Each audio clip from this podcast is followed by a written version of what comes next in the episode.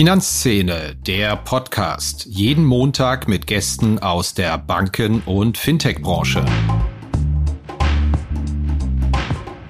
Wahnsinnig viele Gründer fokussieren sich auf schnelles Wachstum, einfach um dann eben auch den schnellen Exit zu schaffen und mehrheitlich ihr eigenes Vermögen zu vermehren. Ja, und ich glaube, auch da gibt es ein Umdenken. Es gibt eine neue Generation Gründer, die da eben auch ein bisschen ähm, ja, weiter nachhaltiger und auch äh, in Richtung sinnvolle Cases denkt. Hallo und herzlich willkommen zu einer neuen Episode von Finanzszene, der Podcast. Mein Gast heute ist Cornelia Schwertner. Sie ist Gründerin von Brügge, einem Start-up, das sich zum Ziel gesetzt hat, Online-Banking für die ältere Generation einfacher, nutzbarer und bequemer zu machen. Ja, über diese Zielgruppe ältere Banking-Kunden, da haben wir alle anekdotisch schon die eine oder andere Erfahrung gemacht und ihre Eigenschaften im positiven und negativen und auch ihre ökonomischen Chancen für Banken und Fintechs, darüber müssen wir mal reden. Ich gebe zu, das ist ein Leib- und Magenthema von mir. Denn warum kämpfen eigentlich so viele Finanzunternehmen um digital affine Leute unter 30, obwohl die Menschen über 65 im Schnitt das 15-fache an Finanz- und Sachvermögen haben?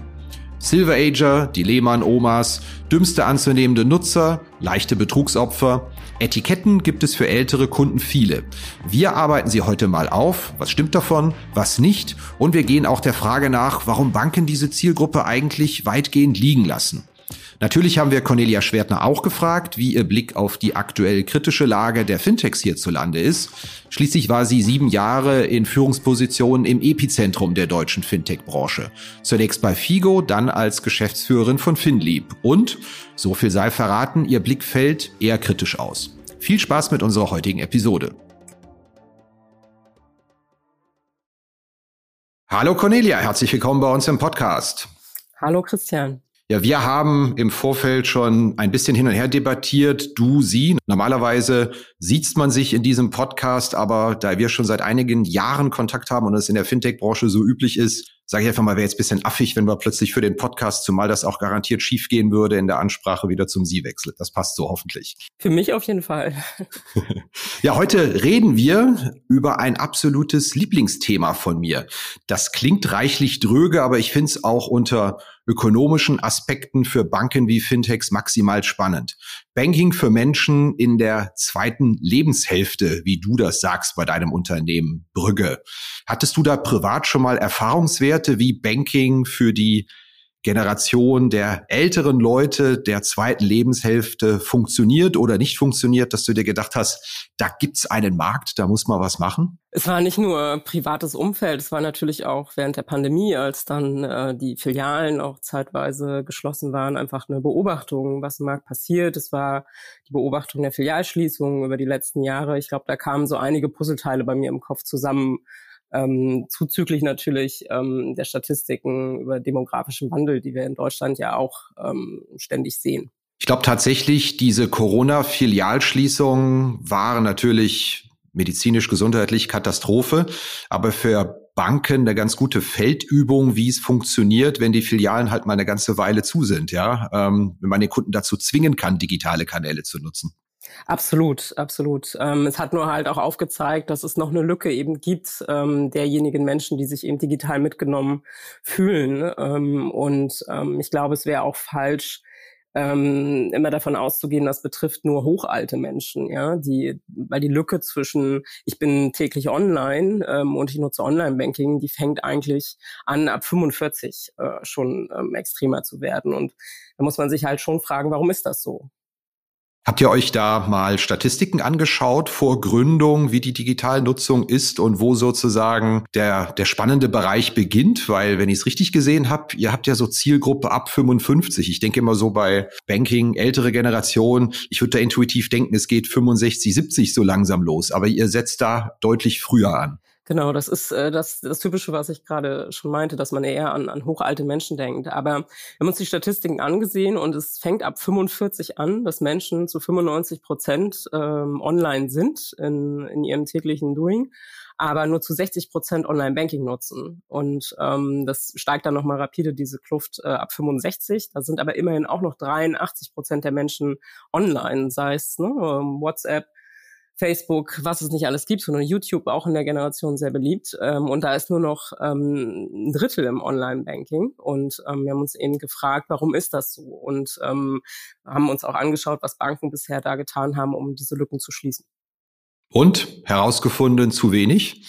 Ähm, jein, also ich glaube, die Annahmen, die teilweise getroffen wurden, waren ähm, nicht nachhaltig genug. Also zum einen bekämpfen wir immer gerne Symptome, das heißt, ähm, man lädt Menschen ein und versucht sie in Schulungen auf das Online-Banking hin ähm, ja zu trainieren. Ähm, aber es wurde nicht so richtig gefragt, ähm, bedarf es einer gesonderten Lösung vielleicht für weniger digital affine Menschen. Und ähm, es gab auch Banken, die gefragt haben, Senioren, wollt ihr eine extra Lösung? Und die Antwort war immer nein. Äh, meine These ist aber, das liegt einfach daran, dass sich der Durchschnittssenior dann ein, ein Online-Banking vorgestellt hat in Form eines Rollators. Und niemand will ja alt sein und Krücken nutzen. Und ähm, ich glaube, den Fehler, den bisher der Markt gemacht hat, ist ähm, eben zu übersehen, dass Banking für die zweite Lebenshälfte eben auch cool sein kann und digital, aber dennoch menschlich sein kann. Und da wollen wir eben mit neuen Ideen vorangehen und auch gemeinsam mit Banken vorangehen, um eben diese Zielgruppe neu in den Blick zu nehmen.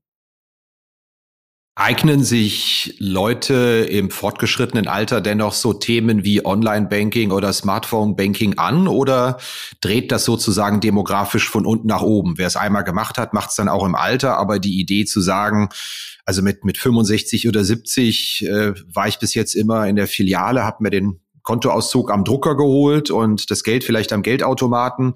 Aber jetzt muss ich endlich den Schritt mal gehen. Machen das Leute noch im, im höheren Alter, euren Untersuchungen zufolge? Es sind halt, es ist halt die Bedarfsstrukturen ne? und die sind ganz unterschiedlich. Ähm, zum einen ist es so, vielleicht gab es noch die Filiale auch ähm, in der Kleinstadt oder auf dem Dorf und die fällt plötzlich weg dass ich mich eben fragen muss, äh, muss ich nicht doch was ähm, unternehmen? Das andere ist, dass Menschen oftmals zum Beispiel in Partnerschaften sich auf ähm, einen Ehepartner verlassen, der dieses ganze Thema übernimmt. Und wenn dann durch Krankheit ähm, oder noch schlimmer Verlust eben dieser Mensch wegfällt, äh, steht man da plötzlich vor einer Lücke. Ähm, und ähm, wir sagen eben zusätzlich ähm, kann eben auch die Coolness des Produkts und wenn ich Mehrwerte biete für die Zielgruppe, eben Menschen auch ins Online-Banking bewegen. Ich musste eben schon ein klein wenig schlucken, als du die Grenze von 45 erwähnt hast, weil ich bin 48, aber wenn ich selbst mal über mich nachdenke, was beispielsweise Depotgeschäfte, Brokerage etc. angeht, ich mache das ausschließlich am Laptop oder am stationären PC, weil so mache ich seit Ende der 90er Jahre und der Gedanke, äh, vielleicht irgendwas rund um Sparpläne oder sonst was am Smartphone zu daddeln, mhm. der ist mir irgendwie fern. Und wenn man überlegt, ganze Neo-Broker, arbeiten ja nur noch Smartphone-basiert. Da merke ich dann an meinem eigenen Nutzerverhalten, wie ich da schon quasi auch zur vorgerückten Generation gehöre, die da irgendwie du, äh, sich nicht adaptieren. Äh, sehr gut in unsere Befragung. Wir haben, ähm, wir haben ja auch bevor wir Brügge gegründet haben, tatsächlich äh, Menschen zwischen 54 und 95 ähm, einfach zu ihrem täglichen Finanzverhalten befragt und 91 Prozent ähm, derjenigen, ähm, die schon im Online-Banking waren, haben gesagt, ähm, sie machen das am Desktop. Und deswegen haben wir uns zum Beispiel auch bewusst äh, für eine Web-App entschieden und nicht ähm, Mobile First entwickelt, weil wir eben äh, dadurch auch die ähm, ja, die Zugänglichkeit für die Zielgruppe erhöhen wollen. Es ist einfach übersichtlicher am Desktop und ähm, nichtsdestotrotz gibt es natürlich aber auch Menschen, die ähm, auch ab fortgeschrittenen Alter kein großes Gerät mehr haben. Und deswegen ist unsere, ist unsere Web-App eben auf allen Geräten flexibel nutzbar. Aber Tablet zum Beispiel auch sehr beliebt in der Generation ist. Ich hätte den Verdacht, dass manche Banken den Kontakt zu älteren Kunden auch ganz bewusst abschneiden, weil ich es mir recht schwierig vorstelle, mit Menschen im fortgeschrittenen Alter überhaupt noch profitabel Geschäft zu machen. Also die, die ganzen Filialschließungen, die laufen, die führen ja häufig dazu, dass man gewisse Kundengruppen abschneidet, die noch eine physische Präsenz wollen. Und wenn es da keine Filiale mehr gibt, dann, dann kommt die Bank für die letztendlich nicht mehr in Frage. Sind die Banken blöd, die das machen, weil sie sich einfach nur noch auf das digitale Geschäft und auf einige wenige stationäre Filialen konzentrieren? Oder sind sie nicht eher clever, weil sie sich die Leute vom Leib halten, die in die Bank gelatscht kommen und ihre Rente einmal einmal im Monat in Cash abholen, wie das in meiner Familie vor einer Generation auch noch der Fall war. Ich glaube, ähm, es ist eine wahnsinnig schwierige Gemengelage über die letzten Jahre da entstanden, weil einerseits gibt es natürlich die Erkenntnis, dass das ähm, eine eine Zielgruppe mit wahnsinnig hohen Vermögen auch ist. Ne? Ähm, es ist ja so, dass dein Vermögen über die Lebenszeit anwächst und ähm, Senioren und Senioren große Kaufkraft haben. Das heißt, eigentlich ist die Zielgruppe auch recht beliebt für Finanzprodukte. Und andererseits ähm, hat man es eben aber nicht geschafft, äh, diese, diese Bespielung der Zielgruppe eben auch digital ähm, ja einfach umzusetzen. Und ich glaube, diese Schere zwischen jemand sitzt vor dir und sagt, er hat nicht mal Internet zu Hause, er möchte nicht ins Online-Banking, ich möchte nicht, dass der Filialmitarbeiter gekündigt wird und den Menschen, die äh, viel Geld auf der hohen Kante haben und denen man auch ähm, gut äh, ja Fondsanlagen oder ähnliches verkaufen kann, ähm, die ist halt äh, ziemlich breit ähm, und in dem Spannungsfeld bewegt sich der Bankkunde eben auch ähm, gegenüber der Bank. Und ich glaube, diejenigen, denen man etwas verkaufen kann, die sind sehr beliebt, ja. Ähm, aber diejenigen, die, ich sag mal, durchschnittliches Vermögen haben und in der breiten Masse da draußen sind ähm, die Busfahrerin, ne, der Friseur, die Handwerkerin, die werden halt eher übersehen, haben aber trotzdem ein Riesenpotenzial. Ich habe es mal nachgeschaut äh, in der Vorbereitung in Zahlen. Die Bundesbank führt ja genau Statistik über Finanz- und Sachvermögen. Da liegen wir in dieser Altersgruppe 25 bis 34 bei einem Median von 15.000 Euro, Sachvermögen, Finanzvermögen zusammen. Und bei 65 bis 74 bei 210.000 Euro. Mhm. Klar, da kommt natürlich auch Immobilien mit dazu. Aber äh, an den Zahlen habe ich, also da denkt man ja schon intuitiv, hm, alles kämpft um, um diese digital affinen jungen Leute. Aber wenn man sich überlegt, ähm, da liegt letztendlich das, das, das 15 äh, bis 20-fache an Finanz- und Sachvermögen bei den Älteren, kommen noch Versicherungen, was weiß ich was dazu, ähm, dann fragt man sich manchmal schon, hm, äh, was passiert da eigentlich in dieser, in dieser Zielgruppe? Ja. Wenn, ihr, wenn ihr jetzt noch die, die reine Quantität dazu nimmst, ne? also die Zielgruppen sind ja auch wahnsinnig unterschiedlich, einfach von der von der Anzahl her in Deutschland. Und äh, wir bewegen uns definitiv nicht in der Nische. Eigentlich äh, sprechen wir den halben Markt an. Und äh, wenn man sich das dann noch zusätzlich bewusst macht, ähm, dann ist es schon überraschend, ähm, dass da nicht mehr passiert ist. Und ich habe natürlich auch in der Vorrecherche ähm, mit, mit Bankern gesprochen, die versucht haben, auch in großen Instituten intern ähm, da mehr voranzutreiben, aber es ist letztendlich immer gescheitert. Und meine ganz, ganz simple äh, These dazu ist, dass es halt einfach nicht cool und sexy ist, äh, sich um ältere Menschen zu kümmern und ähm, die ältere Menschen in den Blick zu nehmen. Und genau das, da müssen wir eben umdenken. Ja? Und das fängt, ähm, das ist allgemein auch dieses Altersbild in Deutschland. Äh, warum darf nur nur ein Gen Z-Produkt äh, bedarfsgerecht irgendwie cool sein. Auch ein, auch ein Produkt ähm, eben für Menschen der zweiten Lebenshälfte kann cool sein und ähm, ja, einfach so ein, ein Alltagsbegleiter, der Spaß macht. Ja. Jetzt würde ich aber vermuten, Coolness und Sexiness ist den Banken egal, solange man damit richtig Geld verdienen kann. Es hat halt noch keine Initiative gegeben, eine Bank mal genau mit dieser Zielgruppe zu gründen. Ich habe das auch schon einige Bankmanager gefragt und Bankmanagerinnen, warum gründet ihr denn nicht einfach eine Bank, die wirklich komplett drauf spezialisiert ist, die Dienstleistung für ältere Menschen zu erbringen und äh, meistens werde ich ausgelacht in dem Zusammenhang, so nach dem Motto, nee, mit dem ja, ist kein Geschäft zu machen letztendlich, ja. Ja, aber du kriegst du, die Frage ist, kriegst du eine fundierte Antwort darauf, ne? Also, die, andersrum könnte man auch fragen, warum, äh, warum lächelt einer auf jeder Bankseite ein 18-Jähriger an und warum kämpft man so hart um die Gen Z, obwohl da so wenig Kaufkraft ähm, und so wenig Potenzial liegt, einfach aus diesem Marktdruck der, ne, und der Psychologie heraus, dass eben die Challenger in dem Umfeld entstanden sind, Banken Angst haben, da den Anschluss zu verlieren und derweil aber leider irgendwo so den Blick auf diese Riesenmasse äh, an Kunden verloren hat, äh, die man auch hätte cool bespielen können. Ja. Also mal, mal ganz zynisch gesprochen, die Tatsache, dass wenn ich eine ältere Zielgruppe habe, äh, ich demografisch vielleicht äh, guten Zulauf habe, aber das Problem ist, dass die Kunden halt irgendwann weg sind, älter werden, sterben, vererben, verschenken, was sie haben und mit den Jungen wächst man. Das ist ja wahrscheinlich ja. so die, die, die grundsätzliche Denke, weswegen man denkt, ich akquiriere lieber jemanden, der 25 ist, als jemanden, der 65 ist. Ja? Total, aber ich meine, wenn wir jetzt ähm, von Menschen ab 45 sprechen, dann liegen da 50 Jahre. Also äh, das ist eine Customer Lifetime Value, die würde ich nicht einfach liegen lassen. ja, ich weiß, aber ich bin vielleicht hartnäckig, aber irgendwie, ich, ich kann mir nicht vorstellen, dass es Banken nicht machen, nur weil es weil es nicht sexy ist, ähm, sondern es müssen doch wahrscheinlich auch ökonomische Gründe dafür sprechen, es so zu machen. Ich glaube, das eine ist, ähm, ich glaube nicht, dass es die ökonomischen Gründe sind. Es ist tatsächlich wahrscheinlich so, ähm, dass es anstrengendere Kunden sind, ja, ähm, und man eben diesen, wenn man wenn man die Zielgruppe in den Blick nimmt, vielleicht an den typischen Filialkunden denkt, ähm, der eben Aufwand macht, der hohe Kosten produziert, ähm, und man es noch nicht geschafft hat, eben ähm, digitale Produkte zu entwickeln, die die Menschen mitnehmen. Und genau da ähm, gab es eben auch noch nicht viel ähm, Forschung in dem Sinne und, und Weiterentwicklung. Man hat eben immer versucht, dass äh, das One, die One Solution, die man für 18 bis 95 äh, gebaut hat, ähm, eben zu verbessern. Aber Fakt ist ja, dass genau da irgendwo ja auch die Krux liegt, äh, wenn ich ein Online-Banking habe mit einem Menü, äh, mit einer Auswahl von 18 Optionen, weil ich eben alle glücklich machen will, dann alleine äh, wird das Produkt schon sehr, ähm, ja, einfach schwierig für Menschen, die weniger digital affin sind, ähm, die sich vielleicht in einer einfacheren, reduzierteren Oberfläche viel wohler fühlen würden und die vielleicht zwei Prozent von den ganzen Funktionalitäten Funktionalitäten nutzen, die dort angeboten werden. Und ich glaube, da verzettelt man sich eben oft in der Feature-Ritis ähm, und hat eben diesen Kern verloren, ein Produkt wirklich mal from scratch neu zu bauen für die Zielgruppe. Und ähm, das haben wir eben versucht.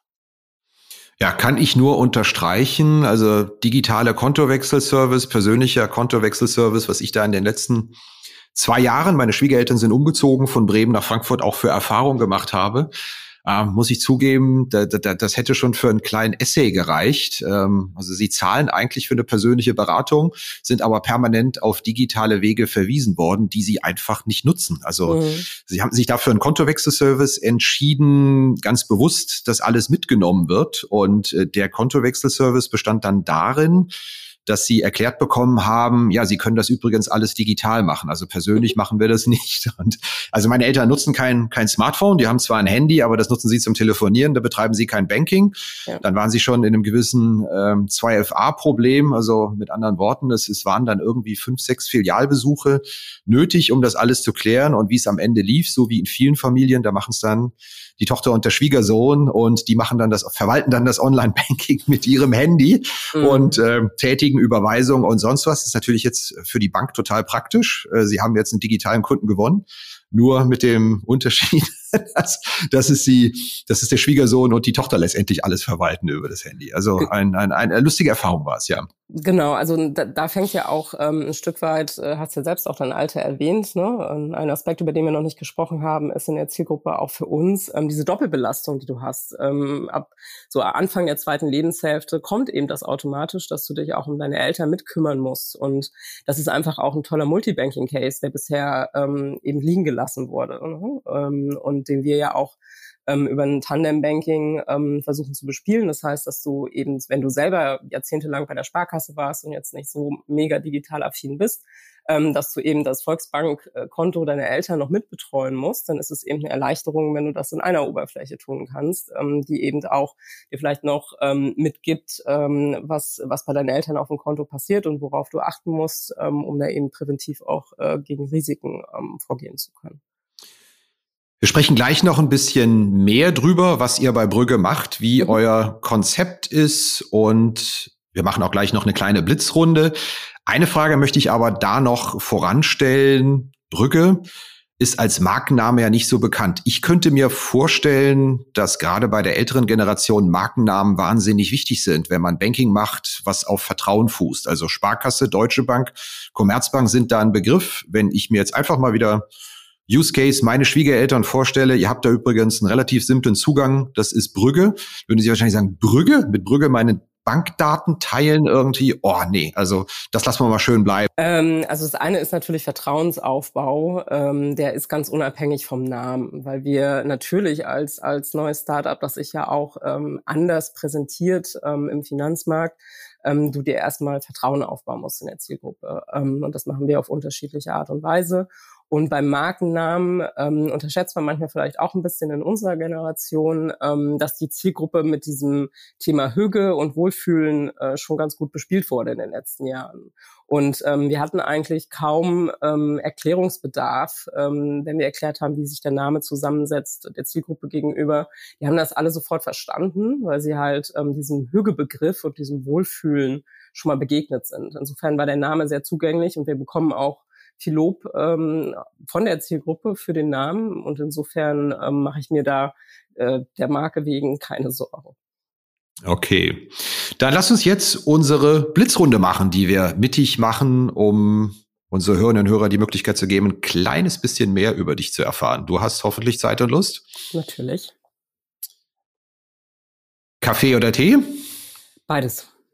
Im Zug oder im Flieger, Gang oder Fenster? Ähm, Im Zug, Fenster, im Flieger, Gang. Im Urlaub, Strand oder Berge? Auch gern beides, aber am liebsten Strand. Hast du jemals eine Bankaktie besessen? Ähm, ja. Hast du die noch? Nein. Bist du lieber ganz früh morgens im Büro oder lieber abends länger? Ähm, aktuell beides, ähm, aber präferiert lieber früh. Okay, das merke ich auch an der Aufnahmezeit dieses Podcasts. Ja, sehr schön. Buch oder Netflix? Ähm, ja, je nach, je nach äh, ja, noch äh, Ressource, Restressource, aktuell auch eher Netflix. Und die letzte wirklich geniale Serie, die du da gesehen hast, war oder Dokumentation? Ähm, ich bin tatsächlich momentan, das ist aber eher ZDF-Mediathek, äh, bei Killing Eve gelandet. Ein sehr spannender Agenten-Thriller. Okay. Apple oder Android? Ähm, auch beides. Tut mir leid, meine Ambivalenz. ich habe ein MacBook und ein Android-Smartphone äh, zum Beispiel. Okay, dann liegt die Antwort auf die nächste Frage auch nahe. Lieber viel Geld oder viel Freizeit? Lass mich raten, beides.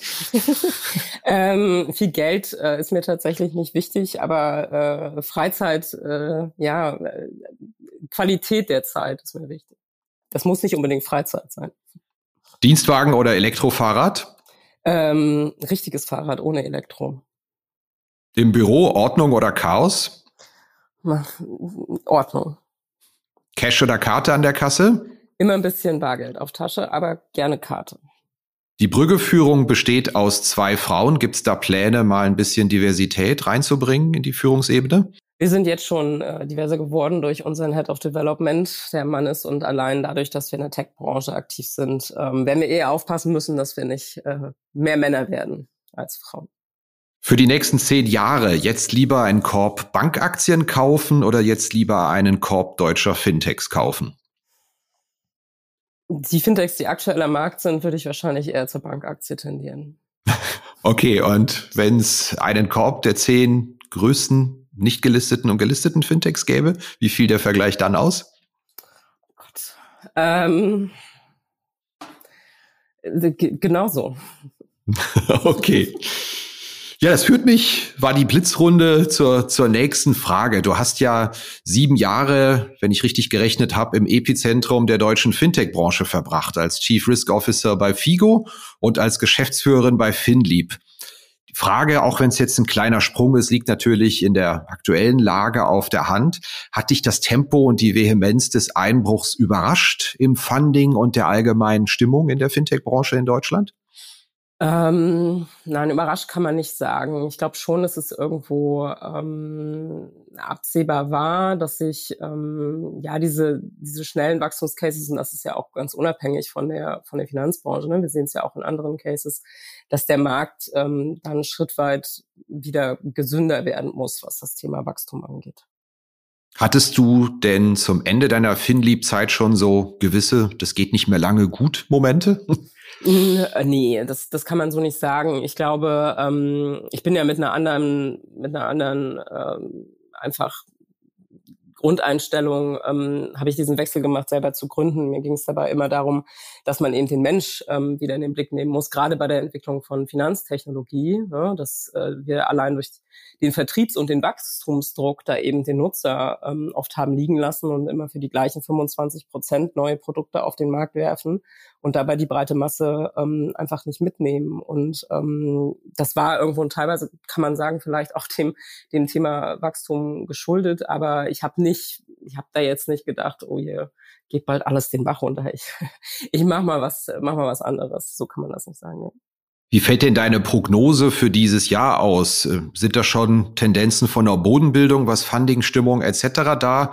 Oder ist es so, dass einfach ja eine, eine Ära vielleicht auch zu Ende gegangen ist, in der das Geld extrem locker saß und müssen sich jetzt alle Akteure an, an neue KPIs, an Profitabilität, äh, Schluss mit diesem exorbitanten Wachstum gewöhnen und dauert das eine ganze Weile noch, bis sich das alles einschwingt. Ja, ich glaube, das ist, ähm, muss man so ein bisschen differenziert betrachten, wenn wir jetzt die äh, Later Stage Player anschauen, ne, die so kurz vorm IPO waren und äh, diejenigen, die jetzt frisch im Markt äh, gekommen sind und auch die in der Mitte. Ähm, es gibt ja wieder die ersten Funding-Runden, was auch Mut macht ähm, im Markt. Und ich glaube, dass es auch, wie gesagt, ein gesunder Schritt ist, dass sich der ein oder andere Player ähm, eben ähm, ja sich nochmal anschaut, äh, wie er sich entwickelt hat die letzten Jahre und mehr hin zu kürzeren Payback-Periods ähm, Geschäftsmodelle geschaffen werden, weil eben so dieser einfach nur schnell wachsen, ähm, ohne Rentabilität dahinter. Ich glaube, dass wenn wir zunehmend weniger sehen und das, das ist eine gute Marktentwicklung. Also man kann ja, das klingt immer so ein bisschen abgedroschen, aber aus jeder Krise eben auch eine Chance ähm, mitnehmen. Und ich glaube, wenn Unternehmen sich daraus gesund weiterentwickeln, dann können es eben auch gute, gute nachhaltig weiter wachsende Unternehmen daraus entstehen. Ich stelle dir abschließend zu dem Thema nochmal die Henne-Ei-Frage. Man hört ja jetzt häufig, dass die KPIs ähm, möglicherweise die falschen waren, dass man zu sehr auf Wachstum, zu wenig auf Profitabilität gesetzt hat. Wachstum, was Kunden, Transaktionen, whatever angeht. War das eine Sache, die von Gründern und Management kam, die Investoren gut fanden oder haben Investoren das umgekehrt häufig gefordert, ähm, dass alles skalieren muss, dass es ein brutales Wachstum geben muss und dass man auch bereit ist, das zu finanzieren, wenn richtig was los ist?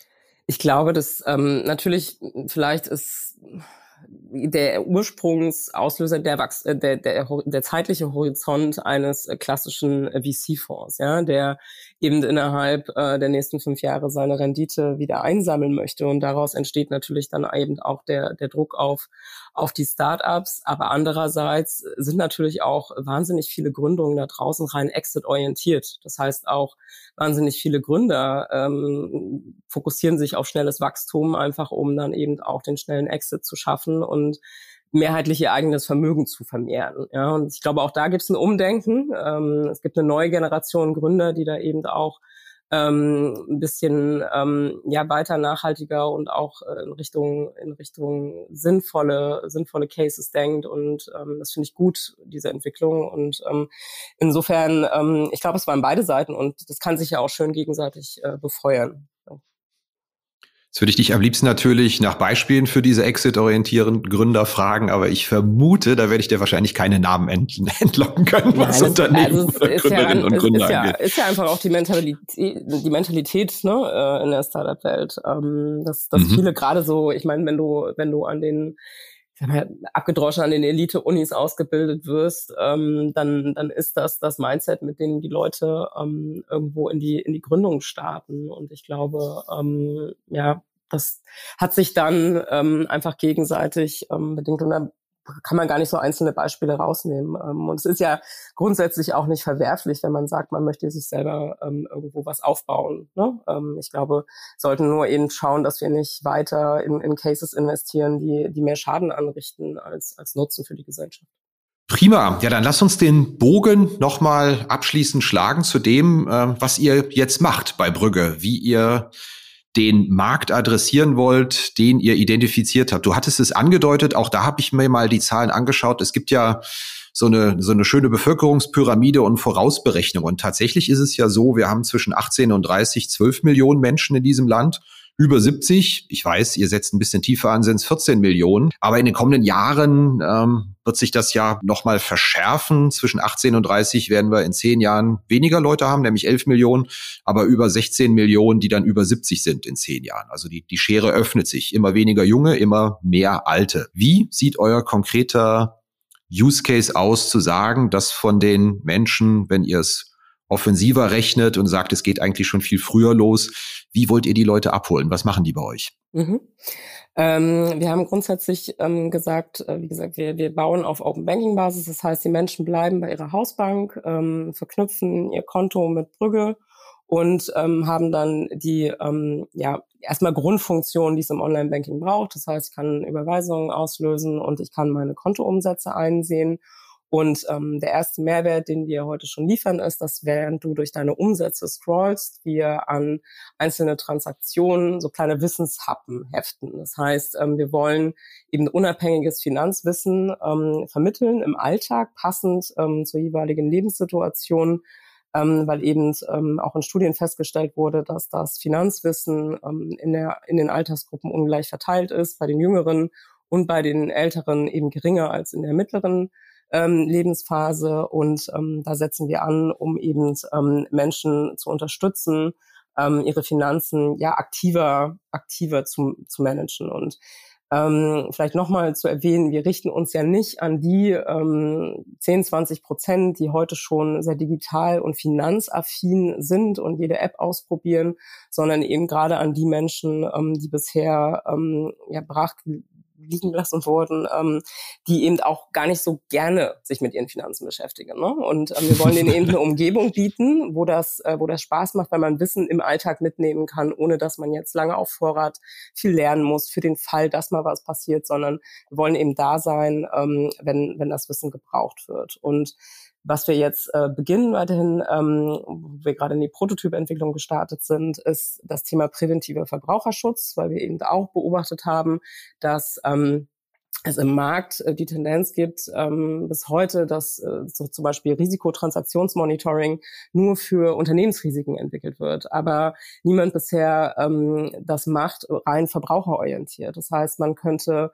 beispielsweise ähm, vor Verträgen warnen, ähm, die man in den Kontoumsätzen sieht und nicht dieses klassische Modell, was es heute schon gibt, dass man sagt, oh, ähm, Ihr Stromvertrag ähm, ist aber im Vergleich äh, teurer als der Rest hier. Wir haben ja einen tollen anderen Vertrag für Sie, sondern ähm, das eben unabhängig zu tun, auch vor ähm, Anbietern ähm, zu warnen, die die in äh, grauen Bereichen unterwegs sind, ähm, vor Abzocke oder ganz simples Beispiel, ähm, jemand möchte eine Überweisung an einen Fake-Shop ähm, auslösen und man warnt den Verbraucher halt. Also all diese Geschichten, die eben auch in dieser ähm, zweiten Lebenshälfte ähm, oder diese Risiken, die dann virulenter werden, weil Menschen öfter Opfer werden von so etwas, dass wir da reingehen und eben präventiv sowas verhindern wollen. Finde ich hochspannend, insbesondere den Bereich Betrugserkennung. Mhm. Das findet ja im Moment schon häufig physisch in den Filialen statt. Da habe ich mhm. die eine oder andere Anekdote schon gehört, dass Mitarbeiter ja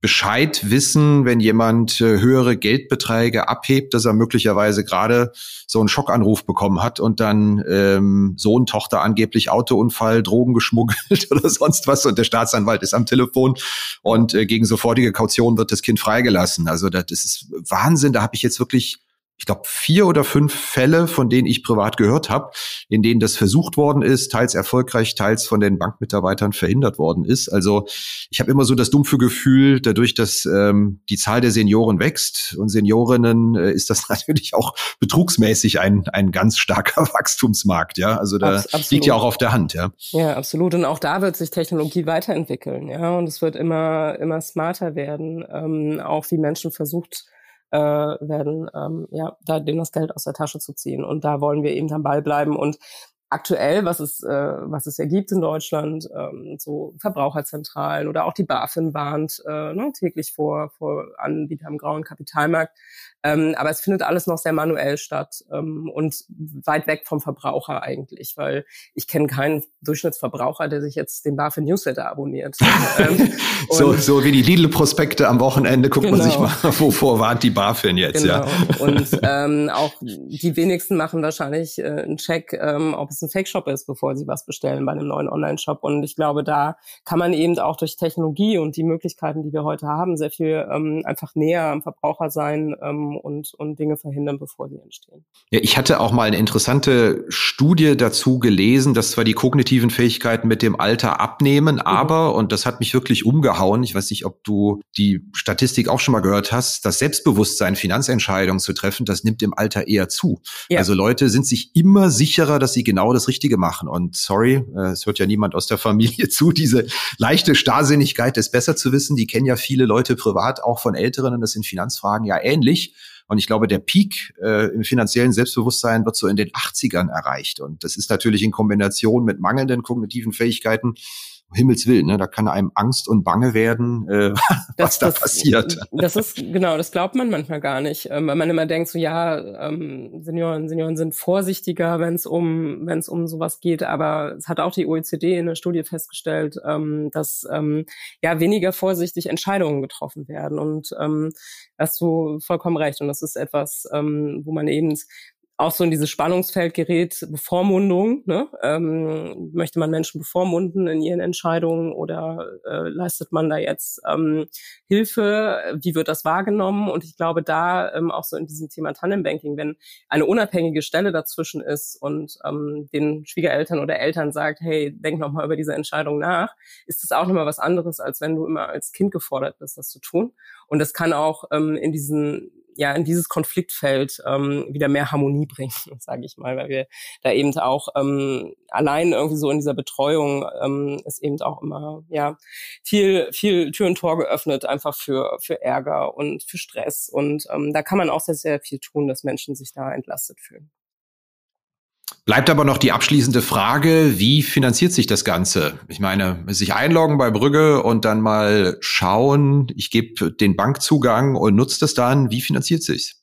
Wir haben ähm, bewusst äh, eine sehr niedrige Schwelle ähm, angebaut, um das erstmal zu testen. Also wenn man sein Bankkonto zum ersten Mal verbunden hat, kann man mindestens einen Monat lang kostenlos im Alltag äh, Brügge erleben. Und ähm, dann wird man gefragt, ob man ein Abo mit uns abschließen möchte. Und unser Abo ist einkommensabhängig, weil wir halt ähm, wahrgenommen haben, dass wir haben über das hohe Vermögen der Altersgruppe gesprochen, aber leider ist es so, dass auch da die Schere ähm, weit auseinandergeht in Deutschland, es auch eine hohe Betroffenheit von Altersarmut gibt. Und ähm, wir haben jetzt gesagt, dass äh, Menschen ähm, einkommensabhängig für das Produkt bezahlen und unter einem 1000, unter 1000 Euro ähm, Einkommen Brügge komplett kostenlos nutzen sollen und dann je nach Einkommen äh, vier, acht oder zwölf Euro im Monat zahlen und somit sich das eben auch als Ge Gemeinschaft trägt. Ne? Ähm, also wir wollen damit eben auch das Gemeinschaftsgefühl äh, stärken unserer Nutzer. Wo steht ihr gerade, was den Zeitstrahl und die Planung angeht, was, was Nutzer und Features angeht? Wir haben ähm, im Dezember unseren MVP, wie man so schön sagt, äh, an den Markt gebracht. Das heißt, die Grundfunktionen sind heute schon ähm, alle da. Man kann jedes deutsche Bankkonto mit Brügge verbinden, äh, verbinden. Man kann ähm, auch die, die Konten der Eltern mit Bankvollmacht verbinden und man bekommt schon ähm, dieses Finanzwissen ähm, über den quasi digitalen Kontoauszug. Ähm, und ähm, wir haben etwas Zeit verzögert, jetzt im Frühjahr auch das Abo-Modell ähm, ausgerollt und ja, lernen gerade fleißig von unseren ersten Early Adoptern. Das ist ja auch ganz spannend für uns. Ähm, stellen zum Beispiel fest, dass ähm, 80 Prozent aktuell unserer Early Adopter schon Online-Banking-Erfahrung haben, weil wir ähm, bei Brügge, ähm, wenn du dich äh, registrierst bei uns, ähm, wir fragen deine Erfahrung ab, also ob du schon Online-Banking-Erfahrung hast oder nicht. Und daraufhin wird eben auch das Nutzererlebnis angepasst. Also wir unterstützen mhm. dann mehr oder weniger äh, im Verlauf und damit können wir das dann eben entsprechend auch messen. Und gibt es in deiner Familie auch ausreichend Beta-Tester? Ähm, absolut. die sind da, die sind da sehr fleißig und sehr unterstützend. Ähm, aber wir lernen natürlich am meisten von Menschen, die uns nicht kennen und nicht uneingeschränkt unterstützen. Aber ähm, ja, das war auch immer Ziel und Teil der Reise. Also wir haben, wie gesagt, schon noch vor der Gründung angefangen, mit Menschen zu sprechen. Die haben wir auch mitgenommen über die Click-Dummy und Prototypentwicklung. Wir sind ja selber, ähm, also Bianca und ich, Anfang und Mitte 40 und ähm, uns war immer wichtig, dass wir eben auch die Zielgruppe selber sprechen lassen und hören lassen. Und deswegen ähm, haben wir ähm, auch von Anfang an bei der Click-Dummy Prototypentwicklung ähm, den Menschen zugehört. Und da ist natürlich Feedback, was außerhalb der Familie liegt, äh, wahnsinnig wichtig, ähm, weil das eben dann entsprechend un, un äh, ja, ähm, unabhängig ist und, und ehrlich. Und ähm, daraus haben wir und lernen wir ja bis heute auch sehr, sehr viel von unseren Nutzern. Und wie seid ihr unternehmensseitig finanziert? Also wir haben selber natürlich, äh, wir sind ja nicht mehr die Jüngsten gewesen, als wir gegründet haben, ähm, investiert und haben erste Business Angels an Bord genommen äh, im Gründungsjahr, anderem André Bajorat und äh, Dr. Katrin Stark. Und letztes Jahr waren wir sehr ähm, froh darüber, dass die Stadt Hamburg ähm, auch ähm, Fintech-Förderung ähm, angeboten hat. Davon haben wir wahnsinnig ähm, ja, profitieren können und ähm, haben damit auch den Go Live geschafft. Ähm, aber sind auch offen für ja jetzt weitere strategische ähm, Investoren, ähm, auch Privatinvestoren, um Brügge auf das nächste Level zu bringen. Wir hatten ja hier vergangenes Jahr Martin Blessing, den Ex-Commerzbank-Chef, zu Gast. Und als ich den gefragt habe, was denn seiner Meinung nach ein unterschätztes Wachstumsthema sei, da meinte er tatsächlich das Banking für Ältere. Gab es da mal einen Kontakt anschließend oder? Es gab einen Kontakt. Äh, wir haben uns, wir haben uns gut unterhalten. Ja. Okay, gut. Prima. Dann sage ich dir herzlichen Dank für diesen Podcast und ja, werde, glaube ich, das Ganze auch mal selbst beta testen mit, mit meiner Familie. Super, danke dir. Ja, das war's wieder mit dieser Episode von Finanzszene, der Podcast. Wir sagen danke fürs Zuhören, freuen uns über Ihr Feedback unter redaktion.finanz-szene.de. Kontaktmöglichkeiten auch über Threema in den Notes zu diesem Podcast. Vielen Dank. Redaktion und Host Christian Kirchner. Coverdesign Elida Atelier Hamburg. Produktion und Schnitt Podstars bei OMR Hamburg. Musik Liturgy of the Street von Shane Ivers www.silvermansound.com.